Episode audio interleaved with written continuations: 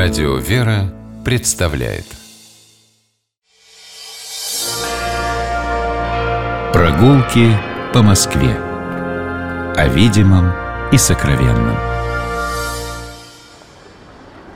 Здравствуйте, дорогие слушатели, меня зовут Алексей Пичугин. Гуляем по Москве вместе с Игорем Горьковым, историком, москвоведом. Игорь, здравствуйте. Здравствуйте, Алексей. Здравствуйте, дорогие радиослушатели. Идем на Кулишке. Для того, чтобы туда попасть, мы выходим с вами из метро «Чистые пруды» и садимся на трамвай. Очень удобно. Вот это самая удобная трамвайная остановка в Москве. А, выходишь из метро, и прямо перед тобой разворот. А, нас устраивают, в общем, все трамваи, которые здесь останавливаются. Это третий, тридцать девятый и, конечно же, Аннушка. Куда мы без Аннушки? А, садимся на любой из этих трамваев, ну вот садимся мы в подошедшую Аннушку и едем до остановки Воронцова поля. Это четыре остановки. Большой Харитоневский, Покровские ворота, Казарменный переулок и наше Воронцово поле. А, выходим и идем в обратную сторону до первого поворота налево. Это малый трехсветительский переулок, и отсюда начинаются как раз искомые нами кулишки. Ну, о кулишках, да, Леша, поскольку на самом деле это загадочный топоним. Историки и филологи э, уже выложили в своих э, сочинениях множество разных интерпретаций этого слова, иногда взаимно противоречащих друг другу. Кулишки – это и лесистая местность, и болотистая, и возвышенная, и низина. Но применительно вот к этим московским кулишкам у москвоведов э, в последнее время сложилось ну, что-то вроде консенсуса. Э, на древних государевых садах, которые выросли вокруг э, дворца великого князя ну, вот еще Василия Дмитриевича. Да, соответственно, вот вокруг той самой резиденции, где сохранился храм Владимира в Старых Садах, Ивановский монастырь на Ивановской горке. Да, дойдем туда еще. Э, Ивановскую горку пересекает река Рач, которую, в общем-то, мы фактически проезжали с вами, двигаясь на э, трамвае, но не видели ее, потому что она вся убрана сейчас в трубу фактически. Я иногда просто представляю, что будет, если все московские реки в раз из-под труб, освобо... из труб освободить. Но это будет транспортный коллапс, можно сказать смело. И вот э, то, что э, лежит по правую э, сторону течения реки Рачки, в топонимах уверенно называется э, садами. По левую сторону э, это кулишки. Может быть, это вот э, версия всех объединит. Так или иначе, но э, здесь мы находимся на склоне, можно даже сказать, на террасе вот этой самой Ивановской горки. Местность очень живописная, очень интересная, пересеченная. Мы спускаемся с вами по малому трехсветительскому переулку, э, предполагая, что он идет вниз, и дальше уже через Подкопая можно попасть э, на площадь Хитровского рынка и так далее. Но на самом деле, прежде чем мы двинемся дальше, я хотел бы показать два интересных дома, которые находятся сейчас с правой и с левой стороны от нас. Дом под номером 14 э, дробь 5, бывший жилой дом сотрудников Высшего Совета Народного Хозяйства, дом э, такой характерный, советская архитектура, построенная в 30-м году. Для нас э, он важен, потому что в этом доме последний московский адрес Марины Цветаевой с э, сентября 40 -го года по август 41 -го. Здесь она снимала жилье, и отсюда она, собственно говоря, была эвакуирована в Елабугу, где земной путь ее, к сожалению, трагически завершился. А напротив дом, который, э, наоборот, напоминает нам о времени Э, архитектура стиля модерн, причем ну, такого, может быть, модерна несколько утрированного, без особенного взлета фантазии, но, тем не менее, дом, который по отзывам сторожилов отличался комфортом, удобством. Этот дом был построен купцами Корзинкиными, которые вообще, надо сказать, были очень известными жителями э, трех святительских переулков, э, потому что, ну, например, старосты трехсвятительского храма, к которому продвигаемся, это тоже в конце 19 начале 20 века представители этой купеческой династии. Андрей Корзинкин был владельцем крупной ярославской мануфактуры, его супруга Софья Николаевна Рыбникова, она вышла из среды просвещенного купечества. Тут и... мы не можем не вспомнить картину «Неравный брак». Да, я как раз к этому шел. Э, есть такая легенда, ее, во всяком случае, озвучивает в своих воспоминаниях известный московский купец и литератор Варенцов, что именно брак э, Андрея Корзинкина и Софьи Рыбниковой изображен на известной картине Пукерева э, «Неравный брак», а сама эта свадьба, во всяком случае, реальное венчание, которое имело место быть, совершалось именно здесь, в храме трех святителей, которому мы продвигаемся. Но вот с правой стороны очень любопытное здание, мимо которого мы не можем пройти, да. не остановившись. Это церковь евангельских христиан-баптистов.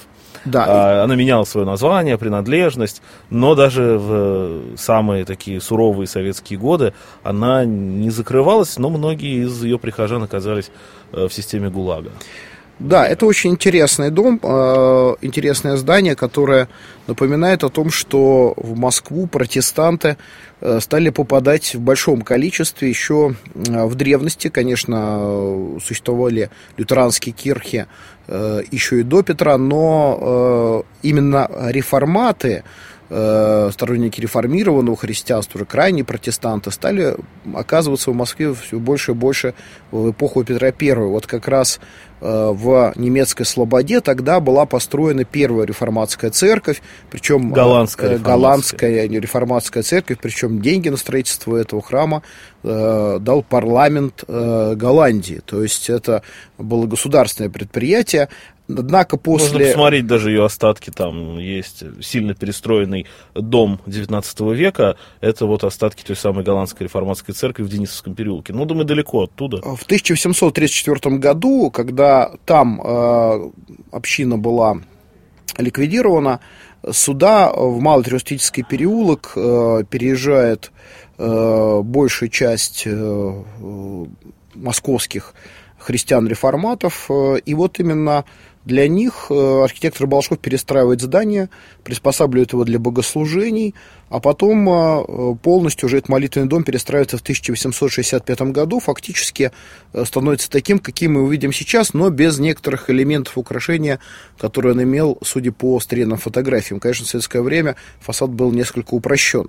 Однако община здесь прижилась, и она не просто вела активную э, деятельность э, по-своему миссионерскую, э, но и здесь была построена школа. Вот то здание, которое находится сейчас за э, зданием э, церкви евангельских христиан. Мы видим, он это сильно перестроенном виде, но тем не менее это теперь специализированная школа, английская школа, теперь это государственная школа, но находится она в здании, которое когда-то тоже принадлежало реформатской церкви. Еще одна достопримечательность реформатской церкви – это орган, который там находится с 1871 года. В 17 году э, здесь располагаются баптисты, и вот с этого времени этот э, дом, это здание является центром э, евангельских христиан-баптистов в нашей стране. Я просто вспомню, что еще несколько лет назад, лет 10 назад, э, в трамвае можно было встретить прихожан, старых прихожан этого храма, баптистов. Вот мне посчастливилось как-то общаться со старушкой, которая прихожанка этого храма еще была, не знаю, жива она или нет, с глубоко сталинских времен.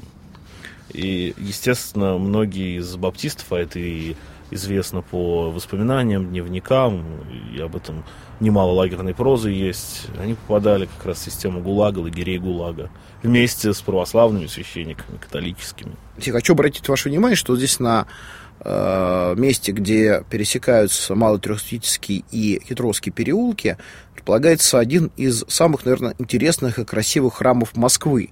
Он был построен в 17 веке в нынешнем виде в 1674 году, но на древнем основании, когда-то здесь стояла деревянная церковь святых Флора и Лавра, престол этот сохранился в нижней подклетной части, в теплой части храма. И обратите внимание, вот со стороны Хитровского переулка очень интересное зрелище. А, две апсиды. То есть э, три апсиды верхнего храма и две апсиды нижнего. Необыкновенное соотношение. Уже это делает композицию, архитектурную композицию трехсвятительского храма одной из самых богатых и интересных а, в нашем городе.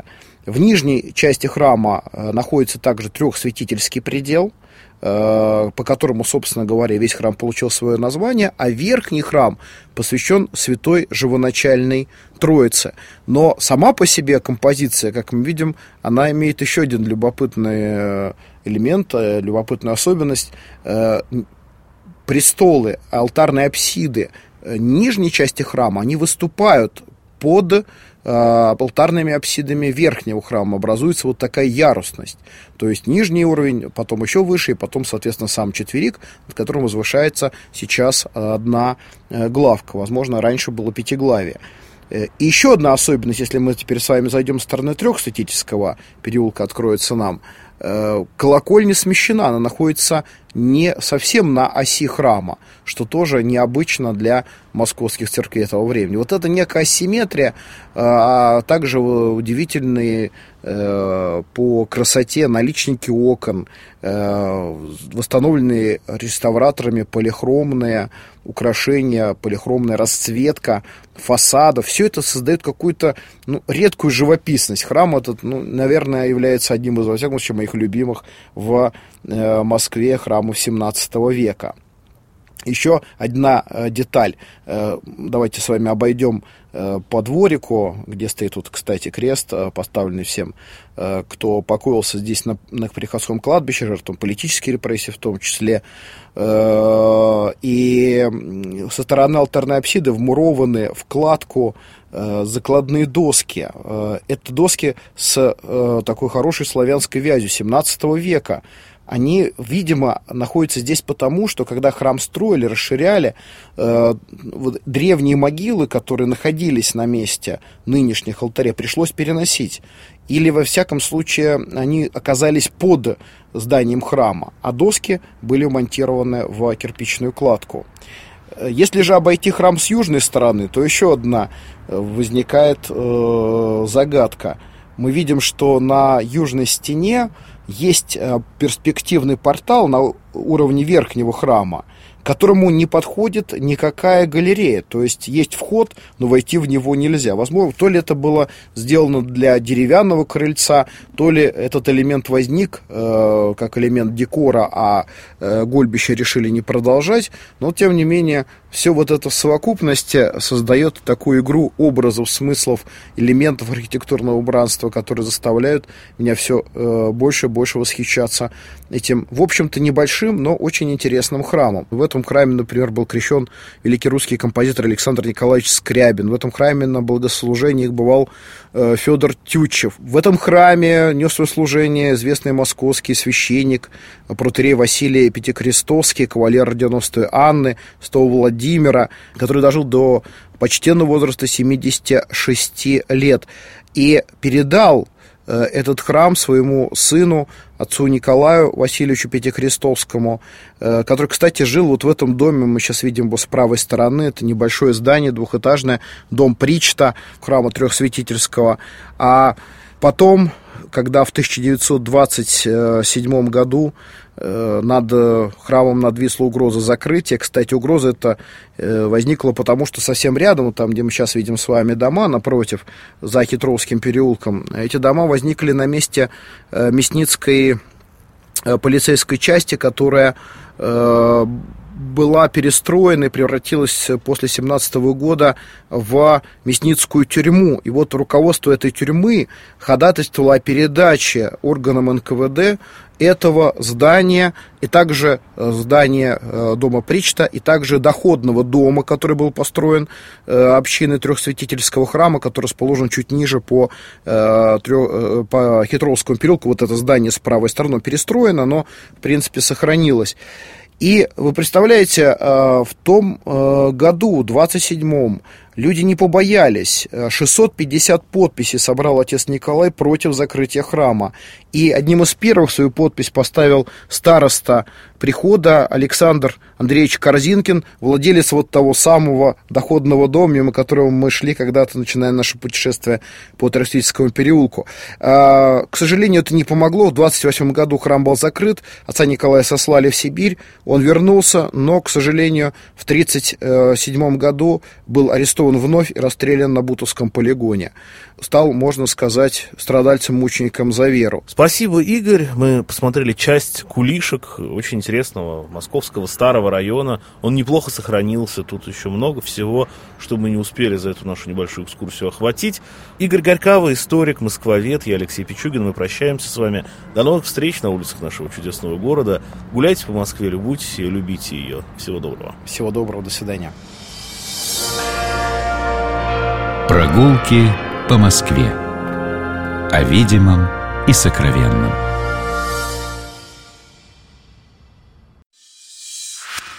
Программа «Прогулки по Москве» произведена при поддержке Комитета общественных связей правительства Москвы.